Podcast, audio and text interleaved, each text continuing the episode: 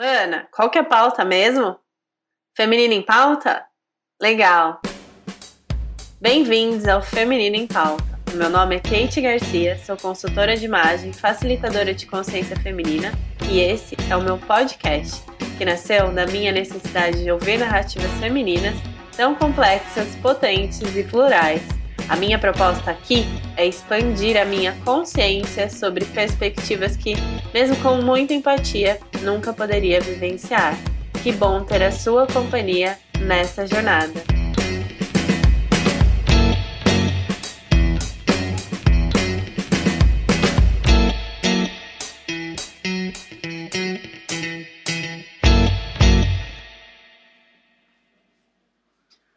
Nós tivemos a esperança de ter mais qualidade de vida e saúde com o uso de hormônios sintéticos.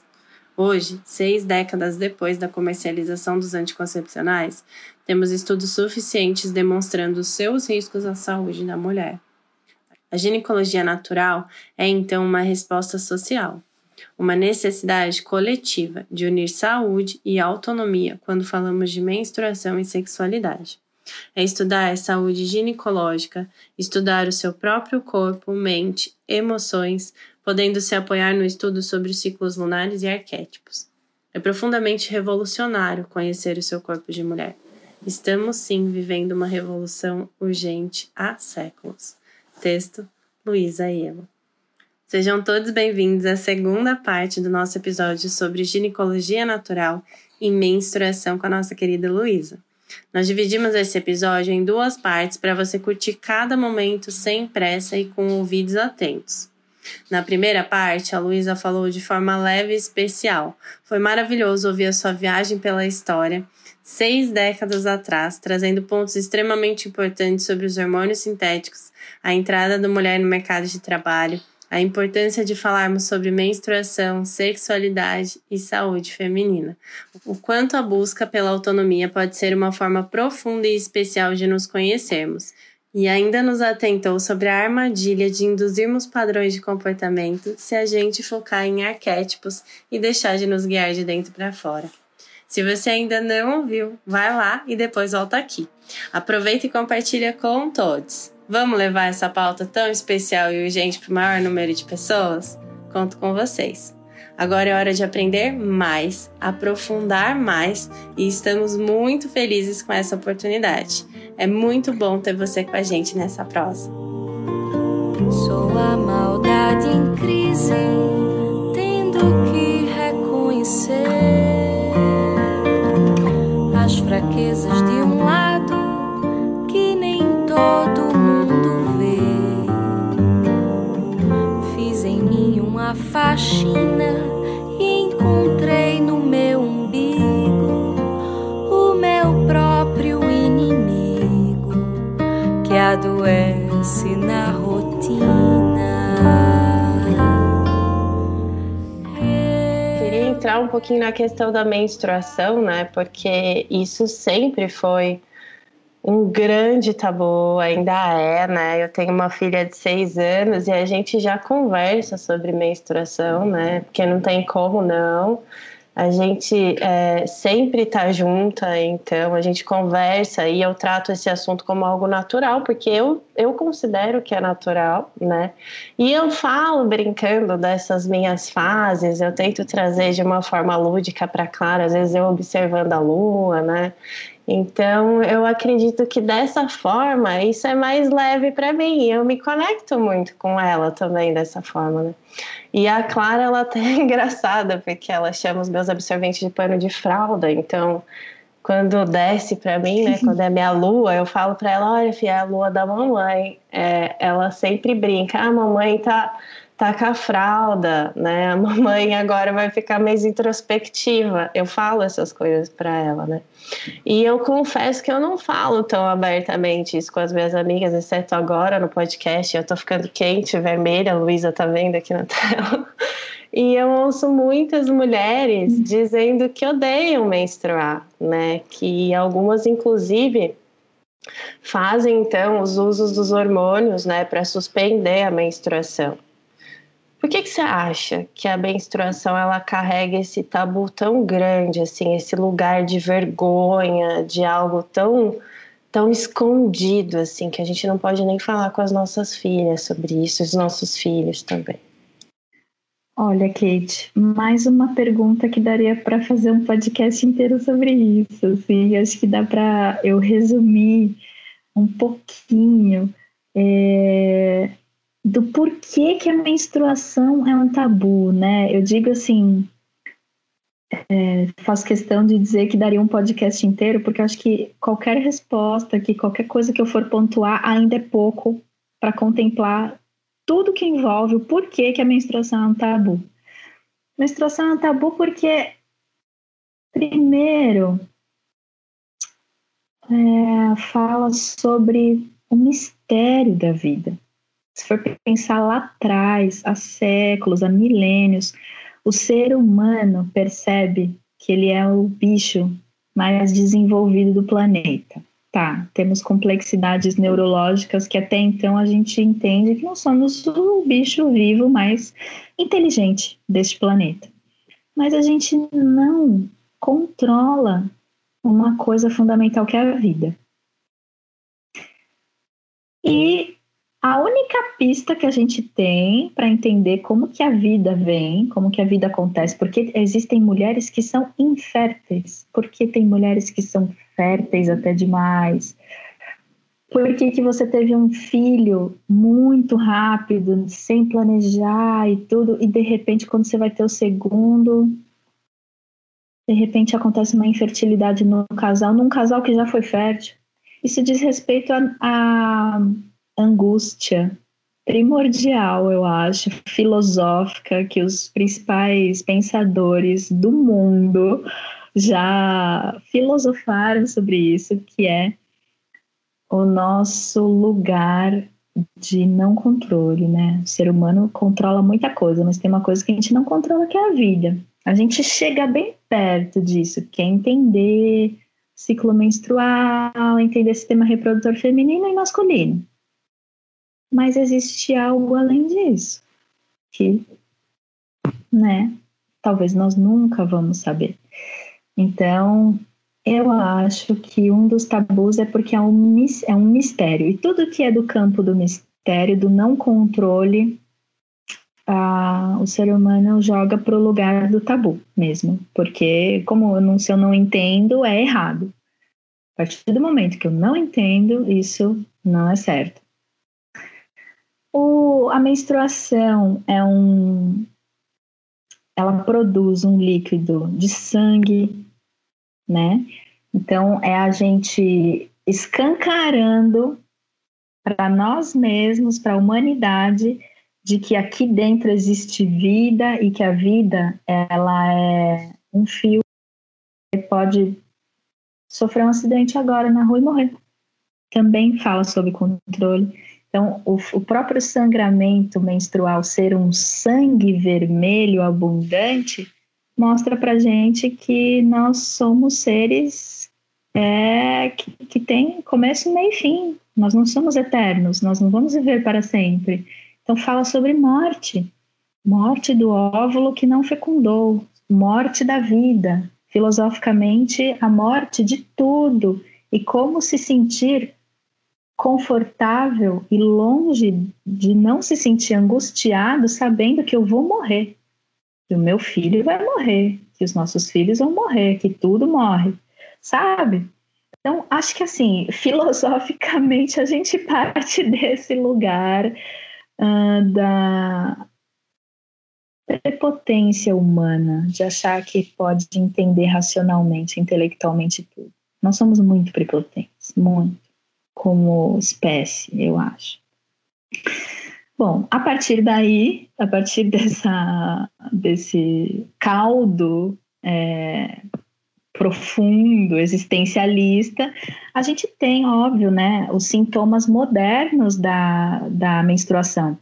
A mulher fez absorvente, é, desenvolveu absorventes, é, como é que é o nome? Descartáveis, absorventes de plástico, feito de uma forma que você taca no lixo e você não vê mais o sangue. A mulher desenvolveu medicamentos para controle de fertilidade, tudo para não lidar com, com a menstruação, e mesmo assim as mulheres não param de ter questões ginecológicas, principalmente as mulheres não param de sentir dor, de cólica. Tem os analgésicos no mercado de todos os tipos que você pode imaginar. Ainda assim, as mulheres sofrem com isso. Então, por que, que sofrem? Porque o mercado de trabalho não abre brecha, nenhuma brecha, para que essa mulher possa ter um ciclo saudável menstrual. É, é revolucionário viver um ciclo menstrual saudável a nível de estruturação do capitalismo, até. Então, veja só, é existencialista e é hipermoderno também ser um tabu menstruação. São muitas barreiras a se romper com relação a esse tema mesmo. Muitas, né? Nossa, é muito profundo, né? E, e traz muita reflexão e com certeza também até um certo desconforto, né? Porque é a coisa do, do descontrole mesmo, né? Que a gente está trazendo desde o começo. Ana nascer no colo da mata e o dia raiou clareou no céu, clareou e a Ana das Claras se abençoou. Eu vi a Ana nascer no colo da mata e o dia raiou. Clareou no céu, clareou e a Ana das Claras se abençoou. Clariana, clariana, forte como a terra, doce que nem cana. Clariana, clariana, tem força da mãe da terra. E agora falando um pouco sobre a questão da nossa saúde íntima, né? Porque por conta da minha busca, né, por uma vida mais sustentável e até a minha relação com o meu próprio ciclo, assim, eu tenho estudado muito, né, sobre descarte. E eu fiquei muito, muito, muito impactada com a questão dos absorventes descartáveis, assim, e não só pelo fato deles serem de plástico, por eles demorarem 400 anos para assumirem do planeta, né? Mas principalmente porque eles fazem muito mal para o nosso corpo. Isso realmente me tocou muito, assim. Você pode falar um pouquinho mais sobre isso, Lu? Eu acho que é um alerta urgente, assim. Claro. Olha só, né? É, essa busca atual, que é um resgate de uma busca ancestral por ah, por exemplo, os absorventes de pano, né? Veja só, né? A partir do momento que a gente estuda ginecologia natural, ainda não entrando nas questões ecológicas. Antes de entrar nas questões ecológicas, a gente tem aqui um pensamento que é o seguinte: tá, mas se eu quero respeitar o meu ciclo menstrual, respeitar o meu corpo e conhecer o meu corpo a nível de ver até a diferença do tipo de sangue que eu estou produzindo nesse, nessa menstruação deste mês, que é diferente do sangue que eu produzi na menstruação do mês anterior, porque no mês anterior eu tive sexual muito mais ativa e neste mês não, ou porque eu me alimentei de um jeito diferente, ou porque eu terminei um relacionamento, isso me afetou emocionalmente. Eu quero ver se por acaso meu sangue mostra também uma resposta ali, né, fisiológica. Nossa, meu sangue até altera é, de acordo com as minhas emoções. Que lindo! Então a mulher, ela, ao estudar ginecologia natural, buscou entrar em contato fisicamente com esse sangue. Os absorventes é, descartáveis impossibilitam isso, porque eles são feitos de um material que absorve o sangue e ele é feito para ser jogado fora. Não tem como você deixar de molho um absorvente é, descartável, porque junto com o seu sangue, que ainda você possa fazer isso, vai vir um monte de substâncias é, químicas e que não é interessante você ter misturado com o seu sangue, vamos supor. Então, houve essa necessidade de voltar a ter um contato direto com esse sangramento para, inclusive, normalizá-lo. Isso é normal. Isso não é errado, não é errado estar tá menstruada e eu não posso, não quero nem olhar, né? É, é igual quando a gente fazia na nossa adolescência, né? Amiga, vê se eu tô manchada. Eu lembro muito dessa frase com as minhas amigas. Amiga, vê se eu tô manchada. Eu Aí você levanta da carteira da. Você lembra, menina?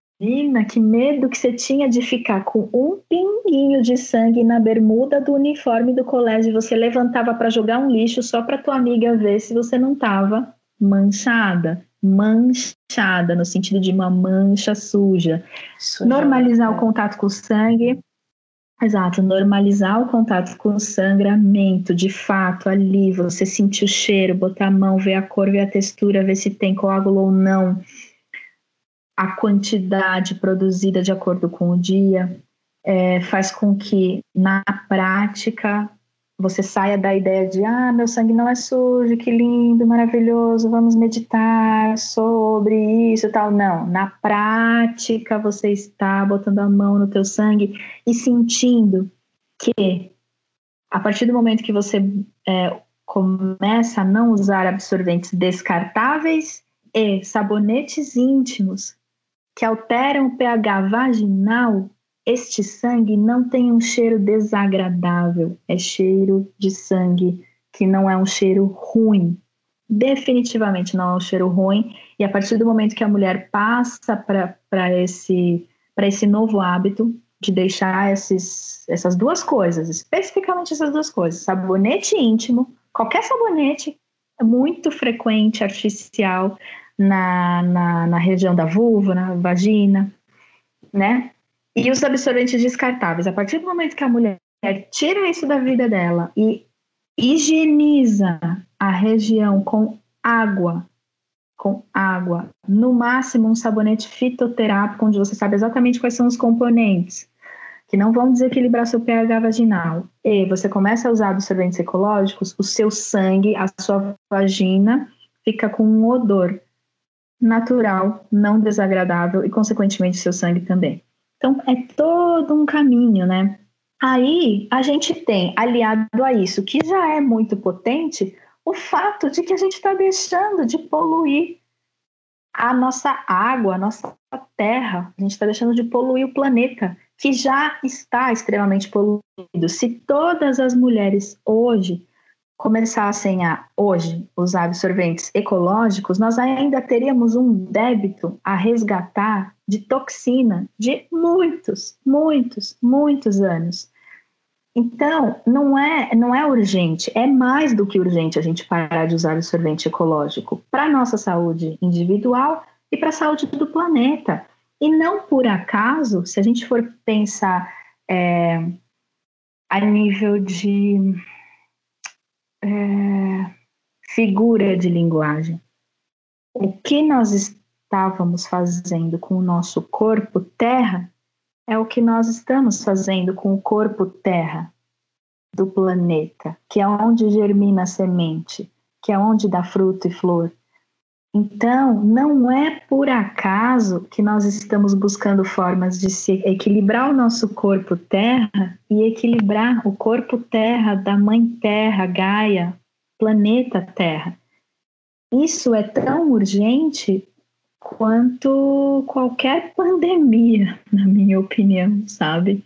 É urgente a nível de eu, de eu pessoalmente, da quantidade de é, mulheres que relatam desequilíbrios relacionados à sua ginecologia, né, ao seu sistema reprodutor, é tanta mulher que eu ouço com relação a isso que eu pessoalmente tenho muito medo.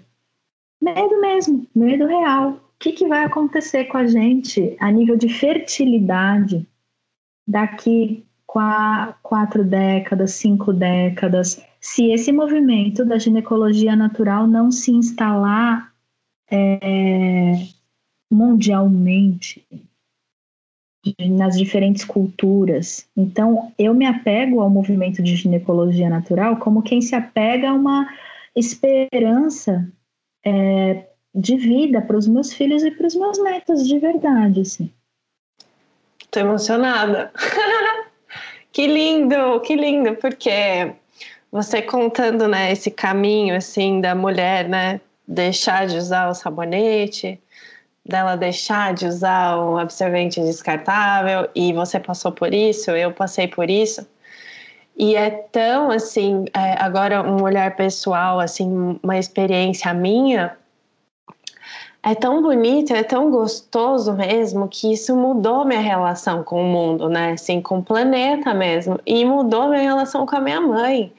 E, e por isso até, né, vou contar aqui para vocês, não falei até agora, mas é, na pandemia, por conta dessa escolha minha de usar os absorventes de pano, eu acabei tendo uma conversa com a minha mãe, eu apresentei para ela um absorvente de pano e, e contei, assim, e surpreendentemente, a minha mãe, ela ficou encantada. Eu não esperava isso. Eu achei que ela fosse negar, sabe? Falar, nossa, que, que horrível usar um pano, meu Deus, você vai lavar. E ela ficou muito curiosa e ao mesmo tempo eu sinto que ela reviveu um passado dela, assim, porque ela fala que usou paninho, né? E a minha avó também.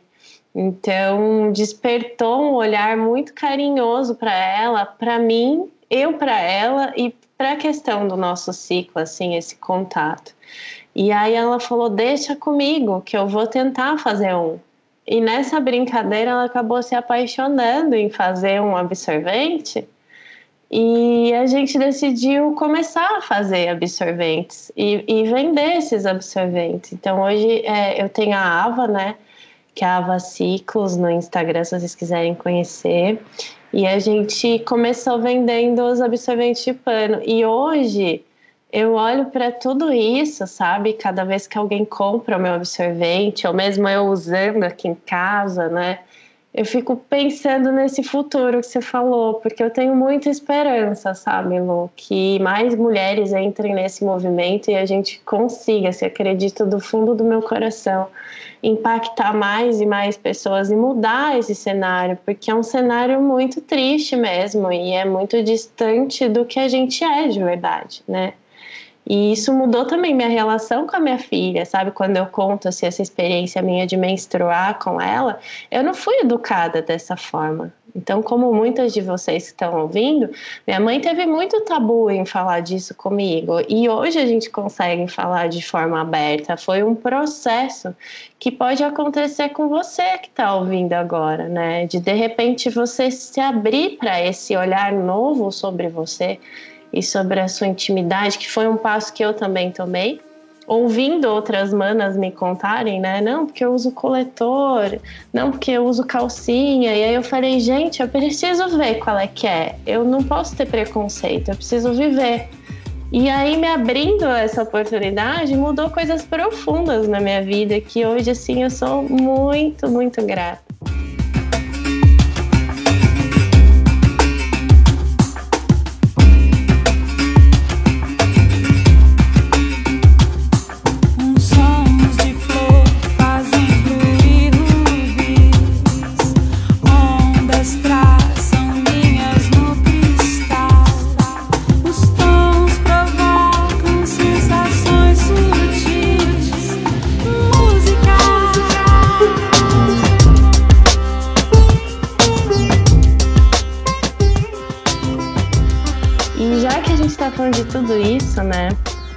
Eu queria perguntar assim, uma curiosidade muito pessoal minha com relação à saúde também. Qual método que você considera mais saudável para a gente se proteger durante o nosso ciclo? Se é absorvente de pano, se é calcinha, se é o coletor? Porque eu percebo também, assim, conversando, eu mesma usei o coletor por muito tempo, chegou um momento que começou a mudar o meu corpo e eu entendi também como algo natural. Tava me machucando, tava vazando e eu comecei a buscar outros recursos. Então, assim, queria saber do seu ponto de vista da ginecologia natural, o que, que é mais adequado para gente. Ai, que linda! Ó, só quero fazer um parênteses e falar que aliás, falar em primeira mão, porque eu não te dei esse feedback ainda, mas eu amei os absorventes. Ai, gente, amei. meu coração. Obrigada. Amei, amei. Eu até quando eu terminei de terminei de sangrar, eu falei, ó, oh, quando que vai começar de novo meu ciclo? Cadê que eu quero voltar a usar? Ai, que coisa Amei. linda. Fora, eles são lindos e muito, ah, muito funcionais, né? Assim, eles estão é, lindos esteticamente e realmente deram conta do recado para mim, sabe? Foram, foi excelente, eu amei, amei de verdade. Ai, gratidão, tem muito amor aí. Eu senti. Agora, olha só, é minha opinião sobre os, essas alternativas, né? Eu acho assim, nós temos ali, se for ver, três possibilidades, né? Coletor, absorvente de pano e o, a calcinha, a calcinha absorvente. Primeira coisa é pensar que as três são possíveis, as três são é, palpáveis nesse sentido da ginecologia natural. Está dentro da ginecologia natural, porque com o coletor, com o absorvente de pânico, a calcinha, você vai estar tá observando o seu ciclo. É possível. Eu costumo só ter uma questão de atenção muito fundamental, que acontece muito, já ouvi mais de uma vez. As meninas usarem coletor e fala e aí eu pergunto assim como é que você está higienizando o seu coletor ah eu passo uma água e insiro de novo no canal vaginal gente é, não por acaso é uma região que tem essa questão do tabu que a gente falou anteriormente com relação aos cheiros. Por que cheiro? Porque tem bactéria, bactérias maravilhosas do pH que regulam o pH vaginal, que é ah, basicamente se, se assim se, se é um ambiente saudável para uma nova vida nascer. Vocês imaginam a microbiologia a vida microscópica que existe na nossa vagina, no nosso canal vaginal, é próxima do ânus.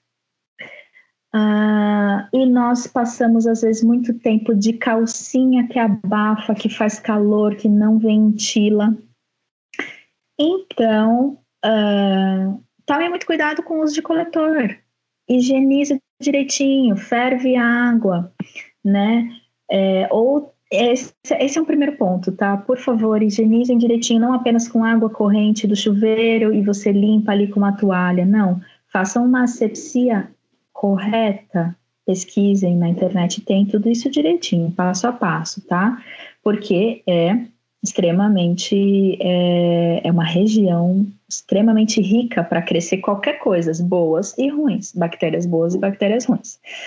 A segunda coisa, Uso de óleos essenciais. Vamos tomar muito cuidado, gente. Óleo essencial não é brincadeira, não é brincadeirinha. Quando vocês forem usar, muitas meninas que usam coletor começam a usar os óleos essenciais como uma ferramenta assim de vou limpar o meu, meu coletor aqui com meu óleo essencial de melaleuca e meter lá no, no meu canal vaginal. Lindo, maravilhoso, ótimo. Cara, óleo essencial é muito forte, não é à toa que a gente indica, olha só, o óleo essencial para nossa pele normal, braço, rosto, a gente indica diluir em óleo vegetal. Numa região onde a mucosa é hipersensível, que é da, do canal vaginal, você não pode colocar um óleo essencial puro. Para as meninas, então, que fazem uso do coletor, tenham já diluído, se vocês fazem óleo de uso de óleo essencial, de que os que eu recomendo para esse caso são de lavanda e melaleuca. São os dois principais. Tem um monte de outros, mas vamos se ater a esses dois principais, que são bactericidas, fungicidas e que têm uma ação interessante para o sistema ginecológico feminino uh, digamos que são os principais que a gente pode usar. É, para as meninas que fazem uso desse, dos óleos essenciais, diluam no óleo vegetal, óleo de coco. Óleo de coco é vida. Façam uso dele misturado com óleo essencial para que você possa, quando for introduzir o coletor, é, colocar um pouquinho ao redor do coletor para que você, quando inserir, não insira com, com nenhuma lesão, não machuque tá? Isso para as meninas que usam coletor. Tem muitas meninas que não querem usar absorvente de pano, muitas mulheres não querem usar calcinha, absorvente, absorvente de pano, porque, por exemplo, trabalham das 8 às 17 no, no escritório, então não querem, é, não sentem segurança, tá? Porque eu pessoalmente já passei dias inteiros trabalhando com absorvente de pano, tá? Mas aí também tem uma questão da segurança da mulher. É... Ela pode usar então o coletor para ela se sentir mais confortável. Quando ela tirar o coletor, ela vai ter contato com o sangramento dela, que é interessante ela ver todos esses aspectos. Então, eu pessoalmente, eu, Luísa, na minha vida pessoal, já usei muito coletor, mas hoje eu não sinto necessidade mais. É absorvente de pano na minha vida todo mês. É, justamente porque me cansou um pouco, já que eu sou tão criteriosa com essa questão do que eu acho que tem que ser mesmo da higienização do coletor, me cansou um pouco ter que ficar nessa, nessa luta da higienização por uma questão mais de praticidade mesmo. Mas também porque eu me, eu me adaptei muito bem ao absorvente de pano. Então, na verdade, eu tento ver para as minhas pacientes o que é viável para elas, né? E o que para elas vai ser mais confortável. E eu, pessoalmente, nunca usei a calcinha absorvente, mas já ouvi relatos positivos e relatos que não foram muito também. Então, enfim, os três estão dentro das possibilidades legais de serem é, adaptadas. Ai, adorei, adorei, adorei. E acho também que é uma coisa de, do experimentar, né? Então, realmente, a gente precisa viver a experiência. Eu também não experimentei a calcinha em si, porque como antes do coletor eu já usava absorvente descartável, eu imaginei que fosse fácil para mim, já que eu tive uma longa, longa trajetória com os absorventes, né? E aí teve um livro assim que me ajudou muito no meu processo de autoconhecimento através do meu ciclo, que foi minha primeira leitura, assim, que foi o Lua Vermelha e foi quando eu realmente comecei a me aceitar cíclica e deixei de me sentir louca, porque eu tinha essa coisa assim, né? Eu sou meio louca e tal. E entendi que existem essas fases, esses arquétipos que a gente vive durante as, as fases da lua, né? Que estão conectadas com as nossas fases. E isso me ajudou em vários processos, inclusive para entender que existem aqueles momentos que eu fico mais criativa, expansiva, mais introspectiva, mais selvagem. Eu queria que você pudesse comentar um pouquinho para gente sobre essas fases, esses arquétipos, sabe? Afinal, eu acho que esse tipo de informação foi muito escondida da gente, é muito libertadora também. Então, Kate, é uma das belezas de estudar Tema reprodutor feminino, as nossas fases do nosso ciclo menstrual, nossos hormônios, é perceber que historicamente a gente tem algumas filosofias, amparos que fazem com que a gente perceba é, que a gente pode aceitar aquela fase que acontece com a gente todo mês. Então é muito lindo pensar que é, a partir do momento que a gente traz esse estudo, essa, essa autopercepção de si, é, percebe não só fisicamente, ali corporalmente, mudança de muco, é, peito inchado ou não, aumento de apetite ou não, a partir do momento que a gente passa desse lugar da, da, da autoescuta, da autopercepção, a gente pode, então, ter um amparo para que a gente não sinta que a gente está caótica, né? É um amparo que, de certa forma, organiza psicologicamente a gente e leva, conduz a gente a mais autoaceitação ainda.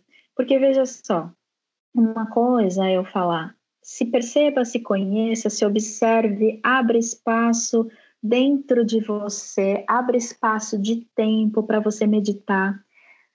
Faça automassagem com óleos, óleos essenciais. Use isso como um hábito, faça disso um hábito, né? Uma coisa é eu falar isso. A outra coisa é que quando a mulher começa a aplicar isso, ela começa a se perceber e a perceber coisas que podem causar uma angústia e um, sen um sentimento de inadequação.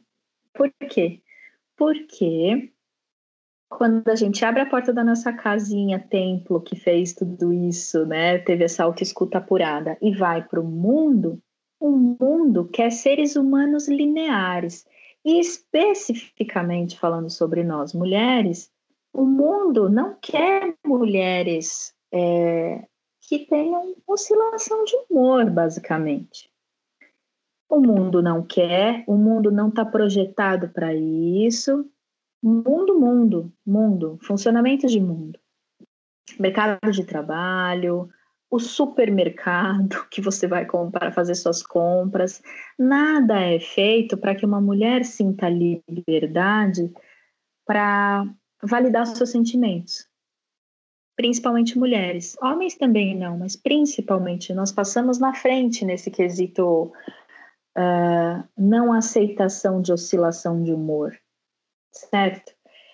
Então, a partir do momento que a gente entende que nós temos muitas possibilidades de humor, muitas potencialidades individuais e que cada um, cada mulher, de acordo com a sua personalidade, tem uma tendência a se encaixar, a se sentir confortável num certo tipo de emoção, comportamento, e, me, e mais desconfortável num outro tipo de, de comportamento, a gente começa a pensar, tá, é, como que eu faço para entender isso de maneira mais lúdica, de uma forma onde eu não me sinta tão desconfortável com isso? E aí vem o estudo dos arquétipos, né? Jung falava muito sobre, mas principalmente quando a gente estuda as mitologias, as tantas mitologias, mitologia africana, mitologia grega, é, as, as mitologias do hinduísmo, essas deusas, né? Quando a gente fala das deusas, na verdade são arquétipos, os deuses e as deusas são arquétipos. E a gente conforme a gente vai estudando esses arquétipos, a gente pode ter uma identificação e uma percepção de, hum, esse arquétipo aqui da feiticeira, para mim, gera um desconforto. Ah, interessante, ele normalmente está associado ao período pré-menstrual, onde nós oscilamos de humor de uma forma, de uma queda brusca de humor, onde, onde a gente hipersensível, é, com uma irritabilidade maior. Mas o que, que isso significa? O que, que essa superfície que está falando de irritabilidade, de vontade de chorar, de vontade de comer chocolate está falando? Está falando de uma sensibilidade mais apurada, que o nosso funcionamento de mundo não acolhe.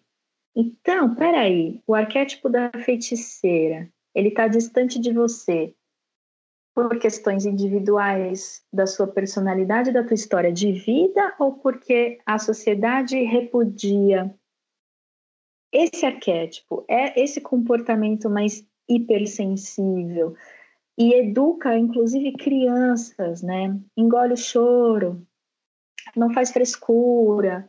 A gente educa crianças para não serem ouvidas, apenas a obedecerem. Então, Estudar arquétipo é assim, é um portal que você abre de autoconhecimento que pode te levar a um autoconhecimento muito profundo. É um, é um portal onde você é, entende que você pode se aceitar de maneira mais profunda, amparado a esses é, essas curas que moram dentro de você.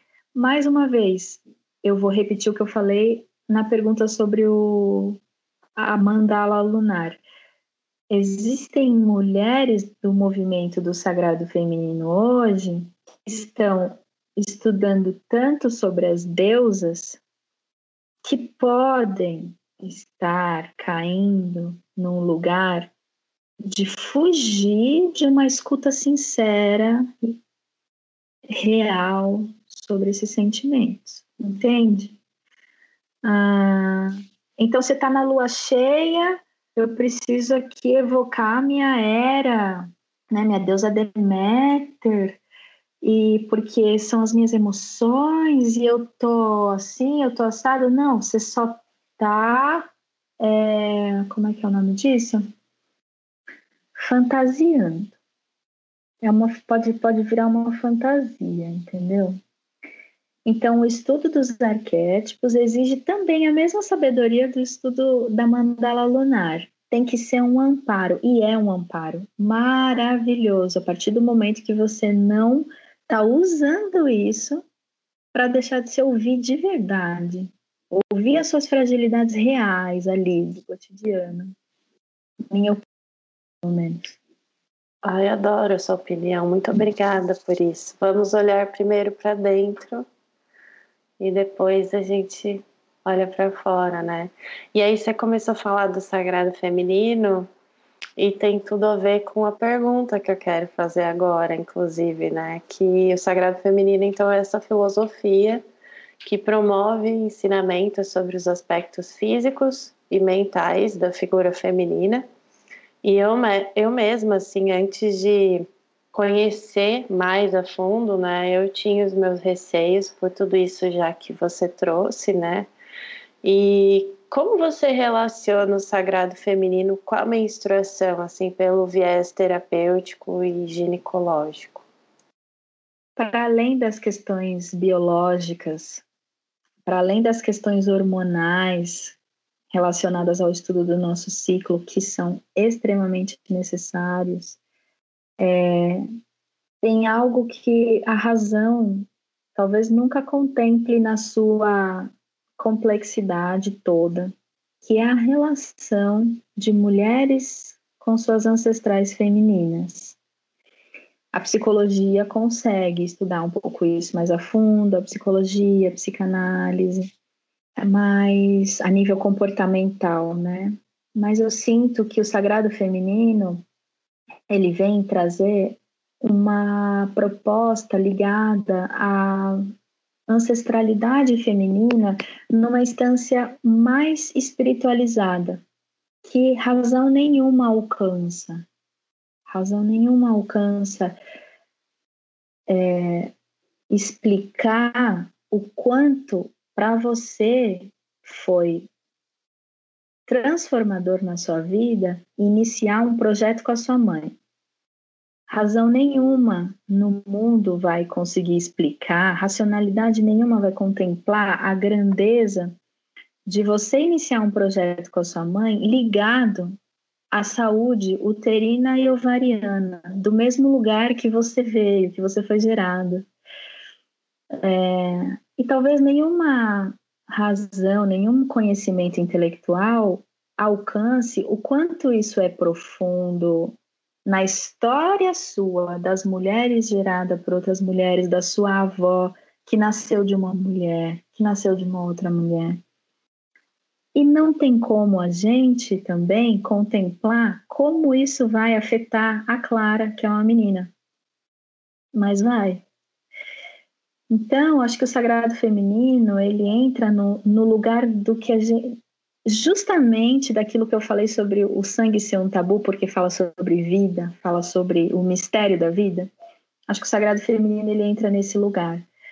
Um, cuidado que o sagrado feminino tem que ter é não excluir todas as questões sociais que estão dentro de, uma, de ser uma mulher uma vez que mulheres negras passam por situações específicas, mulheres é, gordas passam por situações específicas, mulheres trans. Qual é o lugar da mulher trans dentro do sagrado feminino? Perfeito. Ah, mulheres indígenas. Mulheres indígenas, hoje, hoje, o que, que elas estão passando? E, e, basicamente assim, o que eu pessoalmente acho de assim lindo, acho que não tem outra palavra, a beleza, a beleza do sagrado feminino é a gente na prática honrar o útero que a gente veio, honrar que essa mãe que nos deu um útero veio de um outro útero, que esses úteros tiveram uma história mas na prática, sabe? Não só lá na meditação, sozinha na tua casa, ouvindo ele. É, é na prática, você chegar e ter atitudes que demonstrem gratidão por essa mulher que te gerou, dentro das possibilidades de cada pessoa, é óbvio. Né? Pode ser que para algumas pessoas só seja possível a nível meditativo, e mesmo assim, isso tem uma repercussão fisiológica que não tem como a gente explicar. É, não tem como eu explicar para você que mulheres estando em contato com outras mulheres, dialogando sobre o ciclo menstrual umas das outras, afeta o ciclo menstrual individualmente de cada uma. Ah, porque quanto mais a gente convive com mulheres, mais é, a, as mulheres sentem os hormônios femininos, o cheiro e tudo. Gente, isso é muito ínfimo, né?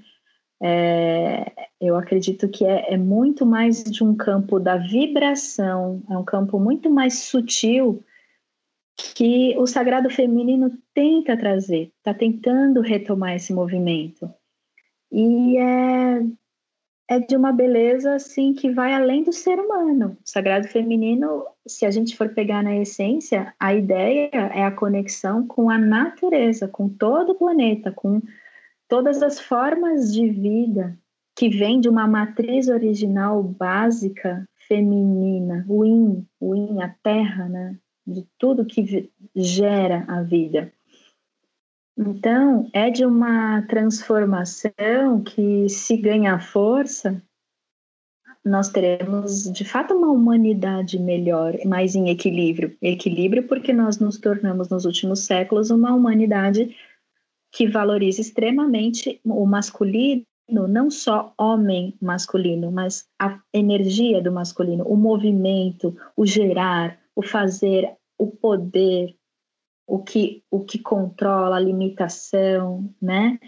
Ah, e a gente deixou de valorizar aquela que acolhe, aquela que está ali só para ser o colo, que nunca é só, é extremamente necessário, aquela, aquele ventre que recebeu aquela semente e que está pronto para deixar com que a vida por si só floresça. Ele é um ventre, ele está ali nutrindo, dando sangue, e a vida vai, a vida acontece. O único cuidado que o sagrado feminino tem que ter, ao meu ver, é, primeiro, não excluir as questões sociais. O meu sagrado feminino de mulher branca é um sagrado feminino diferente da mulher negra, pobre, periférica, que é um sagrado feminino diferente da mulher trans, que é um sagrado feminino da mulher quilombola, da mulher que está na comunidade indígena, que é diferente da mulher que está morando hoje lá na África. Então, não é, é, é muito, existem muitas diferenças nas formas de se entender sagrado feminino. Então, por isso ele nunca vai ser um movimento que se resume em colocar flores no cabelo e girar saias em círculos e cantando músicas devocionais para a deusa. Isso é a cereja do bolo, isso é assim, se for possível, maravilhoso, isso é o ápice, é o orgasmo do sagrado feminino, é esse, pode ser considerado esse, estarmos em comunhão divina aqui, porque estamos integradas, estamos alinhadas nas nossas, nos nossos ideais e valores. Mas antes disso, é toda uma construção, é todo um respeito que tem que ter com a mulher que, que entra na tua casa para fazer faxina na sua casa e que precisa é, e que está precisando, às vezes, apenas conversar sobre questões relacionadas ao feminino dela, de mulher que é faxineira. Qual é o seu trabalho? Faxineira. Como que a gente troca sobre sagrado feminino com a faxineira que limpa o nosso apartamento da nossa varanda gourmet, sabe assim? A, a mulher que repõe os alimentos no mercado que você compra lá os seus orgânicos. Você já parou para conversar com essa mulher que repõe esses alimentos? Para a mulher que está lá na roça plantando, ajudando a plantar. Vamos olhar que existe uma mulher e existe um útero dentro dela e ovários, e ela veio de um outro útero também, ela tem as dores dela, sabe? Então, na prática, o sagrado feminino é amor. amor incondicional. E a gente precisa entender que esse amor ele é cego. ele não tem é, só essa carinha bonita, florida. Ele, ele tem todas as caras possíveis, né? Ai, que lindo. Está em todos nós, independente de classe, raça, cor, gênero, né?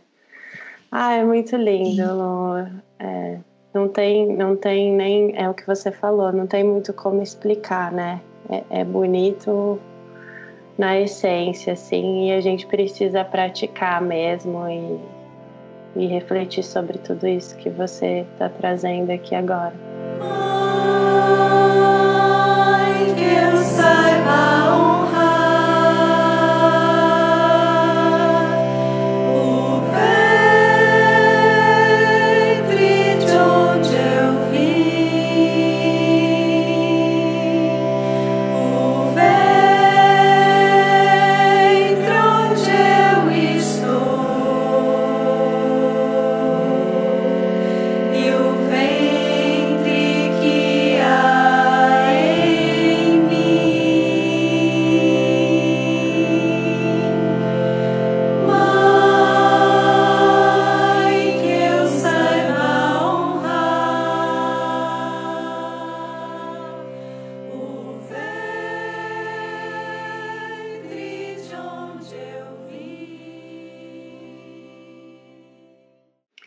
Agora uma curiosidade, assim, quando eu mudei a minha relação com a minha menstruação, eu fui entendendo essa questão dos ciclos como sagrados e eu fui descobrindo, né, alguns rituais, que tem um monte de ritual por aí, né? Se der um Google lá, você vai encontrar vários. E tem muitos muito interessantes, profundos. E um deles é o plantar a lua, né, que a gente tem ouvido também muito se falar. Eu gostaria que você trouxesse um pouco para a gente essa questão do plantar a lua, porque eu vejo muita gente tratando esse movimento de uma maneira muito simplória, assim. Eu sinto que é quase como uma alquimia, não é simples. E qual que é a sua visão sobre isso? Então, é assim, Kate, a, tudo que eu disse, acho que até agora, é, eu me embaso de escuta, de consultório, de vivência pessoal, mas principalmente trabalhando com isso há, há alguns anos, né? Então eu consigo falar isso de um lugar é, meio que fisiológico, biológico, de ver ali o comportamento afetando o corpo, né? Quando você faz essa pergunta para mim, eu abro um parênteses para falar que aqui é a minha opinião pessoal, porque o plantar a lua é um ritual ligado à espiritualidade.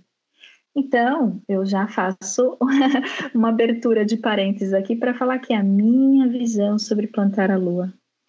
A minha visão sobre plantar a lua é que esse sangue ele é além de ferro, nutrientes, ele é um sangue que, se a gente for pegar a história do feminino nos últimos anos, nos últimos dois mil anos, é uma história de dor, é uma história de muita dor. Mas é uma história de muita. de uma complexidade em cada época, né, em cada era, em cada século teve uma complexidade de falar sou mulher, né? Alguns séculos atrás nós estaríamos sendo queimadas em praça pública falando sobre tudo isso que a gente está falando agora, né? São outras barreiras. Para mim, pessoalmente, o sangue, o sangue menstrual na, nos meus rituais de plantar a lua, eles acessam um, um lugar ancestral muito, muito, muito forte, falando dentro da minha espiritualidade. E eu já me enganei bastante acerca dos meus próprios rituais, plantando esse sangue é, sem, muita, sem muito cuidado, atenção e concentração no ritual é, que ele merece. E colhi alguns, e colhi uns, uns tapas na cara da vida por, por conta disso, no sentido de é, perceber energeticamente, emocionalmente, que eu não estava valorizando aquilo da forma correta. Isso a nível muito pessoal. Uh, é lindo o movimento de plantar a lua? É. A minha opinião é não não faça esse esse ritual de maneira mecânica, em primeiro lugar. Você não está regando as suas plantinhas com uma água nutrida, nutritiva, ai que legal, é, as minhas plantinhas vão ficar fortes. Assim. Ao, ao meu ver, é, é você resumir o planeta Terra a uma bolinha que flutua no universo, tá? O planeta Terra é uma bolinha que flutua no universo, mas se resumir o planeta Terra é isso, é ridículo, entende? Então, você resumir plantar a lua porque você vai nutrir suas plantinhas, tá bom? legal, elas vão ficar bem felizes, realmente, assim, se você não exagerar na quantidade de água para elas não morrerem, ok. Mas, gente, existe algo energético e espiritual relacionado a este ritual que mulheres de tradições originárias, né, quando a gente pega o relato delas, elas explicam de forma mais é, apropriada um, dentro de um discurso ligado a, a, ser um ritual muito sério relacionado à, à, espiritualidade. Ah, porque tem essa seriedade toda, então peraí, eu não vou fazer porque tem que ter todo um cuidado? Não.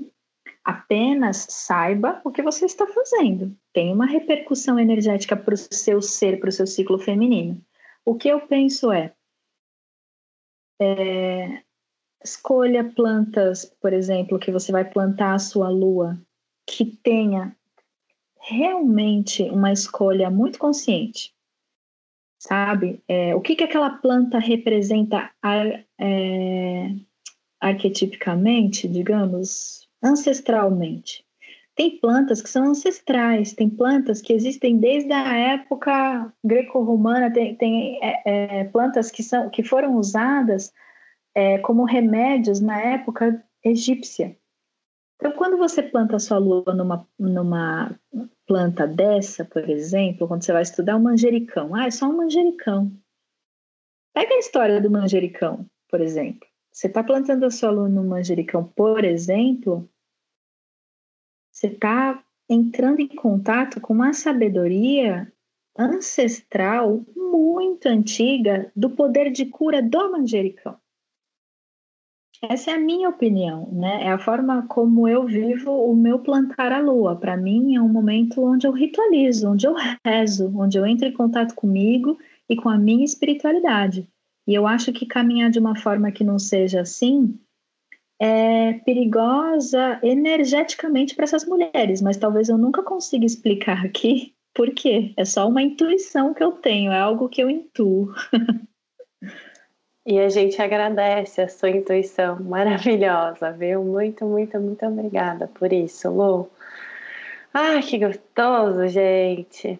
Bom, eu não sei se você viu, mas a Pantone lançou lá em setembro uma cor que se chama Period, né? Fazendo uma menção à menstruação no tom de vermelho, bem bonitão, bem lindo, assim. E eu achei isso sensacional. É, você acredita que esses movimentos eles são importantes para combater o estigma da menstruação? Kate, sendo muito sincera, é pouco, é muito pouco. Assim, é, minha opinião, existe muita, muito caminho pela frente a nível de saúde pública. Eles estão de parabéns? Estão palmas para eles que observaram um movimento onde essa mulher está normalizando a menstruação. Primeiro lugar, normalizando. Segundo lugar, valorizando esse ser fêmea. E observaram que se existe uma cor estigma que tem a ver com aquele tabu que, a gente conversou anteriormente, e que essa cor pode estar estampada na nossa roupa para todo mundo que pelo menos entende de moda, mas assim, né? Para todo mundo entender a profundidade da escolha daquela cor, muito legal, muito legal. Assim, acho que é, é uma atitude a se valorizar. Mas eu só acho que a gente não pode ficar satisfeito com isso só, sabe? A gente, a gente tem que lutar para movimentos que normalizem a menstruação a nível de saúde pública é, nas comunidades carentes, por exemplo. Falar de menstruação, agir, agir ativamente falando de menstruação. Há uns anos atrás, uns 10 anos atrás, eu fiz parte do programa de saúde do adolescente da doutora Albertina Duarte, lá de São Paulo, do Hospital das Clínicas. Na verdade, é um, é o programa, era o programa estadual de saúde do adolescente. Então, a gente participava de grupos com adolescentes em todo, em toda, todo São Paulo. Tinha Heliópolis, tinha Pinheiros, nos postos de saúde regionais, né? E a gente se encontrava com adolescentes para falar sobre menstruação, sobre vida reprodutiva, sobre métodos contraceptivos, sobre camisinha. Então, ter ações que falam sobre isso abertamente, né, é algo que precisa ser estimulado muito, isso precisa acontecer, a gente precisa dar informação para as meninas das novas gerações sobre o que está acontecendo no corpo delas e não é errado sentir tudo isso. Como que o seu namorado pode participar disso tudo, né? Acho que a gente ainda precisa fazer uma construção da base fundamental ainda, ainda é muito necessário, ainda está distante para muitas mulheres normalizar o ciclo menstrual. Então, isso aqui para mim é prioridade máxima. O que eles estão fazendo, Pantone, é muito legal, mas ao meu ver, é dentro de uma é dentro de uma bolha de pessoas que vão entender o que significa, sabe? E que ótimo, eu espero que essa bolha se rompa da bolha para ir para o que é necessário. Vamos conversar sobre menstruação? Você recebe lá na sua casa, numa reunião familiar, três meninas que estão ali com 11, 12 anos. Se você sentir liberdade, conversa com elas. Vamos ver o que, que elas acham que é ficar mocinha, né? Você já ficou mocinha? Ai, meu Deus, eu fiquei, eu odeio, ai, que raiva, ai, que ódio. As meninas ainda falam isso, elas ainda sentem muita raiva de menstruar. Então, uh, são camadas de desconstrução e que cada camada, sim, precisa ser valorizada, mas nenhuma dessas camadas sozinha vai transformar tudo, né? É, nós temos que ter a consciência da complexidade da saúde coletiva para agir de acordo, para agir para que haja mudança. Muito maravilhoso você trazer a bolha. E eu também acredito que a gente precisa movimentar as estruturas, né, as bases. E falar mais sobre a menstruação pode ser um caminho. Ai, gente, estamos chegando ao fim desse episódio tão especial, tão importante. E queria que você deixasse indicações para gente de livro, série, filme, para a gente se informar mais sobre o tema e poder compartilhar esse conhecimento com os nossos. Olha, é, eu recomendo que vocês acompanhem o trabalho da Belside, que é uma médica ginecologista que está à frente desse movimento aí de ginecologia natural. Eu recomendo um livro chamado O Anuário da Grande Mãe. O Anuário da Grande Mãe na verdade, é um livro onde cada dia é um dia de uma deusa, onde era cultuada uma deusa, vamos supor, dia 9 de outubro, sempre foi cultuado o dia da deusa tal. E aí você acaba estudando sobre as deusas. Só que no fim do livro fala sobre ciclos lunares, fala sobre a tenda vermelha, sobre menstruação. É um livro muito completo sobre esse universo feminino. Gosto muito.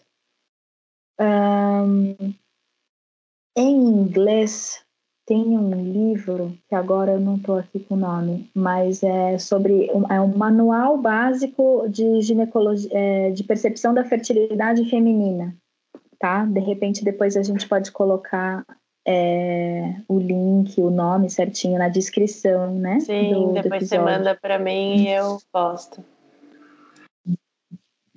Então, em inglês tem muita coisa. No Netflix agora tem uma série que chama Lua Negra, Luna Negra, que é, um, é, um, é uma série bem bruxesca, assim, mas eu acho que é muito legal para a gente. É, é uma série de ficção, claro, né? Mas é uma série para a gente contextualizar um pouco assim. O que está nas nossas ancestrais com relação ao ser mulher, né? Então, eu acho muito interessante. E acompanhar, gente, acompanhar todo esse movimento de ginecologia natural e criar em si essa é, essa construção de informações para que te, né, você sinta a segurança de que você não está sozinho. Nós não estamos sozinhos nesse movimento. Ele é novo, ele é revolucionário, mas nós não estamos sozinhos, nós estamos juntas. E, e que bom que existe um grupo enorme de mulheres que está juntas nessa e que pode caminhar é, dando as mãos umas às outras. Ai, é tão bom quando a gente pode falar dessas coisas, não é? é muito louco, porque eu acho que o tabu ele começa a quebrar nesse momento, quando alguém, uma voz lá, foi e falou sobre algo que não poderia ser falado, né? E aí a gente começa a se conectar e aprender umas com as outras. Eu acho que esse movimento da nossa menstruação é muito sobre isso mesmo, né? Da gente criar essas conexões e estamos realmente juntos. Muito bom. Eu quero aproveitar o espaço para falar de um filme que eu assisti que eu não botava muita fé. Foi indicação de uma seguimana muito especial, a Fabi. Então, beijo, Fabi. Que é o Padman, que é o Homem Absorvente. Tem lá no Netflix. É super legal, engraçado e ao mesmo tempo tem muita profundidade, assim, é, é interessante, inclusive pelo aspecto de ser um, um cara, né, um homem preocupado aí com questões da saúde da, da sua esposa, né, através da menstruação. É um filme indiano, bem interessante, assim, vale conferir, bem curioso. É, e antes da gente acabar, a gente teria o nosso momento amor próprio, mas como a Luísa já esteve aqui, viveu isso com a gente e trouxe tantas reflexões potentes hoje, eu gostaria de deixar um convite para você que está nos ouvindo Olhe-se com mais amor, acolha os seus ciclos, escute e ame seu corpo. E a gente não está falando da imagem que ele produz em frente ao espelho, e sim, porque o seu corpo é sagrado. E para fechar, eu quero que você conte onde a gente te encontra, Lu. Vocês me encontram no Instagram, é, acho que é arroba e basicamente é, é, lá meu canal de acesso, assim, eu respondo direitinho as mensagens. Meu e-mail é aielo, com dois L's, luisa, arroba gmail.com também.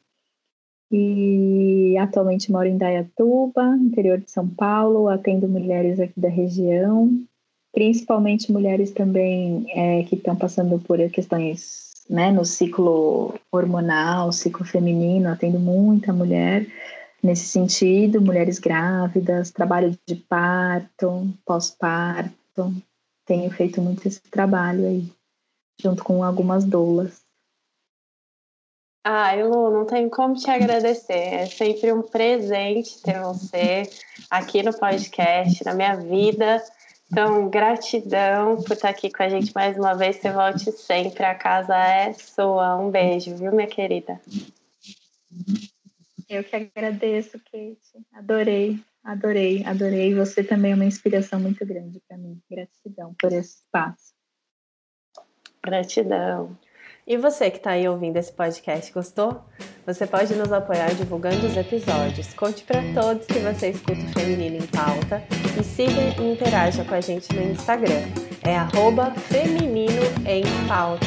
E favorite o nosso podcast no seu tocador preferido. No Spotify você nos segue, no Deezer você favorita, na Apple Podcast você assina e também pode nos avaliar. E no Google Podcast você se inscreve. Então, apoia a Mana aqui, que seu apoio é muito importante e nos ajuda a alcançar mais pessoas. Lembrando que temos novos episódios a cada 15 dias, sempre lançando às quartas pela manhã.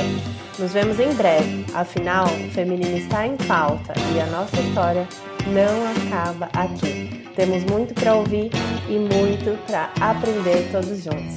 Beijo!